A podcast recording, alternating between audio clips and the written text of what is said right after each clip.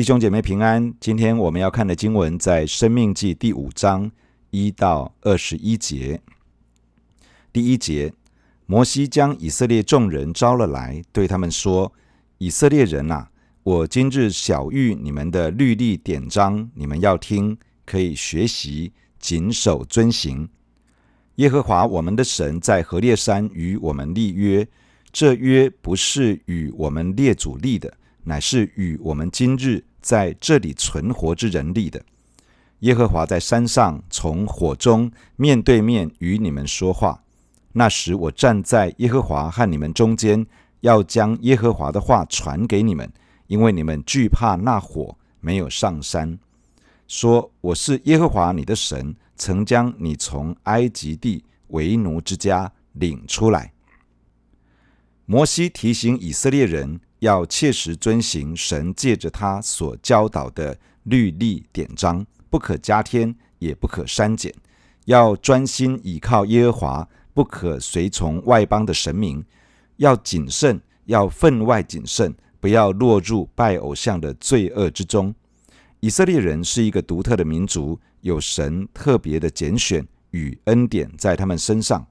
神曾经在烈火中向他们说话。将他们从另外一个国家中拯救出来，为的是要把他们带进到神对列祖所应许的土地之中。因此，摩西提醒他们要遵守耶和华神的律例诫命，好让他们可以在应许之地长久居住。在摩押平原，在伯皮尔对面的山谷中，也就是亚摩利王西宏的土地上，摩西重新向以色列人讲解。耶和华神所颁布的律法，摩西把以色列众人招聚前来，对他们说：“以色列人呐，我今日晓谕你们的律例典章，你们要听，可以学习，谨守遵行。律例指的是法令、条例，制定下来的规范；典章指的是各项民事、刑事案件的审判依据。以下摩西所要讲述的。”其实不只是律例和典章，也包括了十诫以及其他的内容。这些内容表面上看起来是很多的条文，但是这里面其实启示出神自己、神的属性、神的圣洁与公义等等。当人查看这些内容时，需要圣灵的启示，使人可以真的透过这些内容来认识神。因此，这里提到说要听。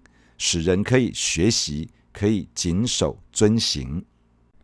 听指的是注意听、留心听、倾听，带着顺服的基本态度而去聆听。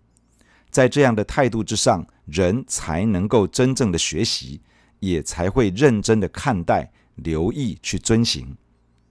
为什么要用这样的态度去面对神的话语呢？因为以色列人与上帝之间有一个立约的关系。摩西提醒以色列人，当年耶和华神在何烈山与我们立约，不只是与列祖立约，也是与如今存活的这一代立约。当耶和华神与以色列人立约的时候，要以色列人成为祭司的国度，做圣洁的国民。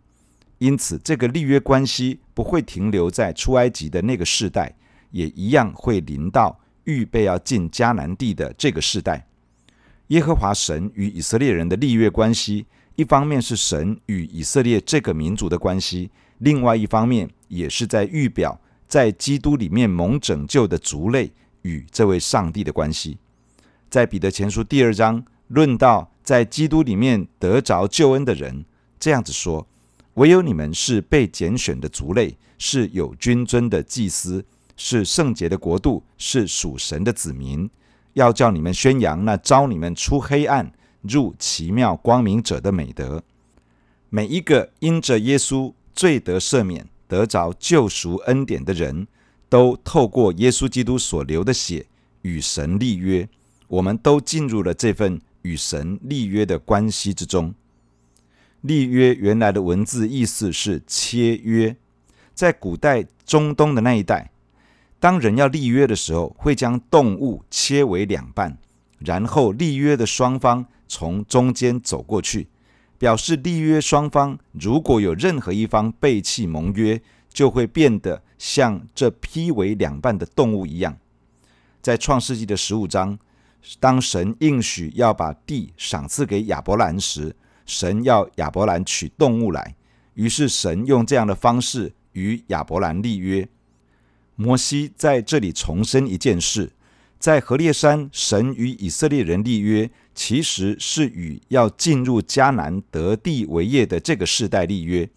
因此，以色列人要认真看待神所颁布的律例典章，要带着顺服的心聆听，好好学习，谨守遵行。摩西讲述当年神降临在以色列人眼前，向以色列人说话的那个情景。耶和华神降在何烈山，也就是西乃山，神从烈火之中直接向他们说话。那时，摩西因为百姓惧怕神的烈火，因此他站在耶和华神与以色列人中间，要将神的话传给他们。摩西在这里所扮演的就是中保的角色。神非常愿意靠近人，向人启示他自己，但是在罪恶权势影响之下的人，常常不敢直接来到神的面前。因此，神让摩西在神与人的中间做中保的角色，帮助人建立与神的关系。摩西扮演中保，预表了耶稣基督在圣洁公义的神与人之间成为中保。帮助人可以与神建立直接的关系。一开始，神这样说：“我是耶和华你的神，曾将你从埃及地为奴之家领出来。”这表示耶和华神这位与以色列人立约的神是救赎他们的神。基于这份救赎的关系，神吩咐以色列人十诫，也基于这个蒙神拯救的恩典。以色列人应该透过遵守十诫来表达他们是蒙神救赎的子民。第七节，除了我以外，你不可有别的神，不可为自己雕刻偶像，也不可做什么形象，仿佛上天下地和地底下水中的百物，不可跪拜那些像，也不可侍奉他，因为我耶和华你的神是忌邪的神。恨我的，我必追讨他的罪，自父及子，直到三四代；爱我、守我诫命的，我必向他们发慈爱，直到千代。不可妄称耶和华你神的名，因为妄称耶和华名的，耶和华必不以他为无罪。当照耶和华你神所吩咐的，守安息日为圣日。六日要劳碌做你一切的工，但第七日，是向耶和华你神当守的安息日，这一日你和你的儿女、仆婢、牛、驴、牲畜，并在你城里寄居的客旅，无论何工都不可做，使你的仆婢可以和你一样安息。你也要纪念你在埃及地做过奴仆，耶和华你神用大能的手和伸出来的膀臂，将你从那里领出来。因此，耶和华你的神。吩咐你守安息日，这是十诫的第一到第四诫，规范了人与神的关系。第一诫是除了我以外，你不可有别的神。我指的是耶和华，耶和华的意思是我是，意思是神永远都是，他过去是，现在是，将来直到永远都是。所以和合本圣经。翻译为自有拥有的那一位，这个名字要表达的是耶和华神是永存的上帝，这个世界是他所创造的，他拥有真正的主权，人需要在神的面前负责交账。这个名字也要表达神能够满足人生命一切的需要，解决人生命中一切的问题。因此，人的一生中最重要的是要认识他。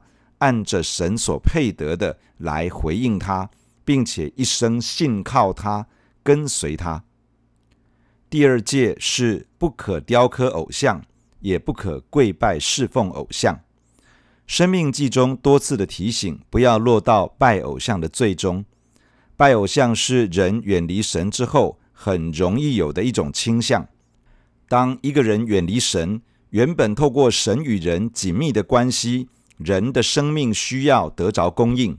但如今人的生命因为离开神而心灵渐渐枯干乏力。然而，当人还是没有想到要来到神的面前时，就很自然的想要在神以外去寻找一些让自己觉得被满足的人或者事物。但人心灵深处的需要不会因为这些而得到满足，于是加深了人里面的空虚感和缺乏感。因而更想要紧紧抓住人拿来取代神的那一切。如今神救赎的恩典临到人，神让人有机会重新经历、体会他能够满足人生命一切的需要。因此，神启示说，他是一位忌邪的神，他深爱他所救赎、所立约的人，爱到一个程度，他无法忍受有第三者的介入。因此，神吩咐人。不可雕刻偶像，不可跪拜侍奉偶像。在这里，神特别启示，拜偶像的就是恨他的。神会追讨背约的罪，而罪的影响力会在后代子孙身上，影响及于三四代。但是那些专心敬拜侍奉耶和华神的，也就是专心爱他的人，这样的人表现在谨守遵行神的话语。而神会因着立约的关系，祝福他的后代子孙，施慈爱直到千代。第三诫是不可妄称耶和华神的名，妄称神的名，意思是妄用神的名。例如，宣称是为了神的名而做某件事，但其实是为了自己；或者宣称自己是属神的子民，但是不愿意顺服神的话语。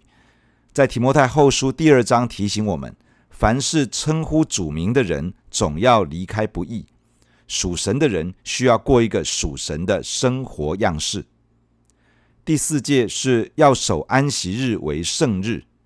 以色列人的安息日指的是一周的第七天，是从周五太阳下山开始，一直到周六太阳下山为止的这段时间。在这里说，六日之内要劳碌做工。但第七日要向神守安息日，在这一天之内要把工作放下来，进入安息。摩西特别提到为什么要这样做，因为神把以色列人从埃及为奴的光景中拯救出来，因此以色列人要守安息日。守安息日为圣日，表示这一天要分别出来，好好亲近神，在神面前重新校正与神与人的关系。也可以放下工作的忙碌，重新恢复力量。对于基督徒而言，主耶稣在七日的第一日从死里复活，因此我们常常是用这一天分别时间来亲近神，或者是在一周中有一天好好的亲近神。我们需要从工作与生活的忙碌中出来，来到神的面前，调整与神与人的关系。在神面前重新得力，放下忙碌来亲近神，也表达出我们信靠神，相信他掌管属于我们的一切。我们不需要焦虑与担忧，因为神必定会看顾保守。第十六节，当照耶和华你神所吩咐的孝敬父母，使你得福，并使你的日子在耶和华你神所赐你的地上得以长久。不可杀人，不可奸淫，不可偷盗，不可作假见证陷害人，不可贪恋人的妻子，也不可贪图人的房屋、田地、仆婢、牛、驴，并他一切所有的。这是十诫的第五到第十诫，规范了人与人之间的关系。第五戒是孝敬父母，这指的是尊荣自己的父母亲。这是人与人关系中最重要的一件事情，关系到我们一生能不能长久活在神的祝福之中。父母是我们所接触到的第一个代表神的权柄人物，我们对父母的态度，相当程度反映出我们对神的态度。神要我们学习尊荣自己的父母，这是一个人一生中可以蒙福的重要关键。新约圣经的以弗所书第六章也有同样的教导。第六诫是不可杀人，意思是不可谋杀。这所谈的是对人生命的尊重。神拥有人生命的主权，人不应该凭着自己的意思去杀害或者伤害另外一个人的生命。这其实是把自己的生命看得比别人的生命重要而有价值，因而去轻贱别人的生命。在马太福音第五章，把这条诫命的核心讲出来：向弟兄无缘无故发怒的，带着侮辱的态度骂人废物的，带着轻蔑之心骂人蠢货的，这一类的态度、情绪和话语，其实都是用一种轻蔑的态度在看待生命。这是高抬自己而轻贱他人，这是神所禁止的。第七戒是不可奸淫，意思是不可以有婚姻以外的性关系，包括婚前的性行为以及婚外情。这讲的是对于婚姻的尊重。在马太福音第五章提到，在内心动淫念，等于从心里与人犯奸淫。在希伯来书十三章这样说。婚姻人人都当尊重，床也不可污秽，因为苟合行淫的人，神必要审判。第八戒是不可偷盗，这是对于别人财物和所有权的尊重。第九戒是不可作假见证陷害人，这讲的是对于公平正义的尊重，不可以因为自己想要抓取的利益而用谎言攻击别人。第十诫是不可贪恋，这是从内心约束人，不仅是从外在约束我们尊重别人财物的所有权，也从内心约束自己的心，不要贪恋属于别人而不属于自己的一切。主耶稣在路加福音十二章这样说：“你们要谨慎自守，免去一切的贪心，因为人的生命不在乎家道丰富。”从今天的经文，我们有几点分享。第一，个人要建立与神的关系。摩西提醒新的世代，神立约的对象其实就是你们。这告诉我们要建立第一手的信仰。我们需要与神有一种个人的关系。摩西提到以色列人因为害怕靠近神，所以透过摩西传话。这个提醒我们。我们需要与神有直接的关系。耶稣基督已经为我们流血舍命，除去了我们与神之间一切的阻碍。因此，父母的神要真的成为我个人的神；朋友信靠的神要真的成为我信靠的神；牧者所传讲的神要成为我所经历的神。求主祝福每一个人都能够与神有个人而直接的关系。第二，要在救恩的基础之上遵行神的话语。神在颁布十诫之前，先提到他是拯救以色列人出埃及的神。这告诉我们一件事：我们要在救恩的基础之上遵行神的话语。神没有要求那些还未信耶稣、还未得救的人去遵行神的话语，他是先借着耶稣基督拯救我们。把我们从罪的捆绑与辖制之下释放出来，让我们有新的生命与力量，可以去遵行神的话语。因此，我们既然从罪的捆锁中得到自由，既然有了新的生命，就应该照着神的话语，活出一个新的属神的生活样式。弟兄姐妹，让我们一起在神的面前来祷告。亲爱的天父，我们感谢你透过今天的经文来对我们说话。谢谢主，你提醒我们，我们需要与你之间有一个个人的关系，而且是一个直接的关系。亲爱的主啊，你帮助我们每一个弟兄姐妹，我们都是蒙恩得救的人。耶稣基督已经为我们流血舍命，除去了我们与神之间的阻碍。因此，主，你帮助我们每一个弟兄姐妹，可以个人来到你的面前。建立与你之间直接而紧密的关系，天父啊，你帮助我们每一个蒙恩得救的上帝的儿女，可以在救恩的基础之上去把神的话语活出来。谢谢主，你已经把我们从罪的捆锁中释放出来，让我们得自由。你已经使我们不再做罪的奴仆，而且你把新的生命，就是那个能够遵行你话语的生命，赏赐了我们。求主亲自帮助我们每一个弟兄姐妹，可以在这个基础之上，把神的话语活出来，让上帝的话成为我们生命的实际，让上帝的话语带领着我们每一天。成为我们人生最高的指导原则。亲爱的主，我也祝福每一个弟兄姐妹，在忙碌的生活与工作当中，帮助我们在每一个礼拜里面，可以分别一天的时间，可以在你的面前安静下来，可以在你的面前亲近你、敬拜你、领受你的话语，而且在你的面前重新得力，可以校正与神与人的关系，而且可以恢复力量，在。被圣灵充满，带领着我们去面对新的日子。求主亲自的赐福在我们的身上，主好让我们不是在这个世界的忙碌当中，在这个漩涡里面一直被卷下去。求你帮助我们，能够从这一切的漩涡中出来，跟你之间有一个紧密的连接。好让我们不是被这个世界不断的影响而同化，而是能够从你得力量，成为一个能够改变这个世界的人。谢谢你赐福在我们的身上，与我们同在。奉耶稣基督的名祷告，阿门。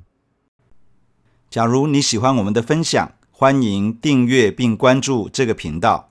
假如你从今天的分享中得到帮助，欢迎你分享给更多的人。愿上帝赐福给你，阿门。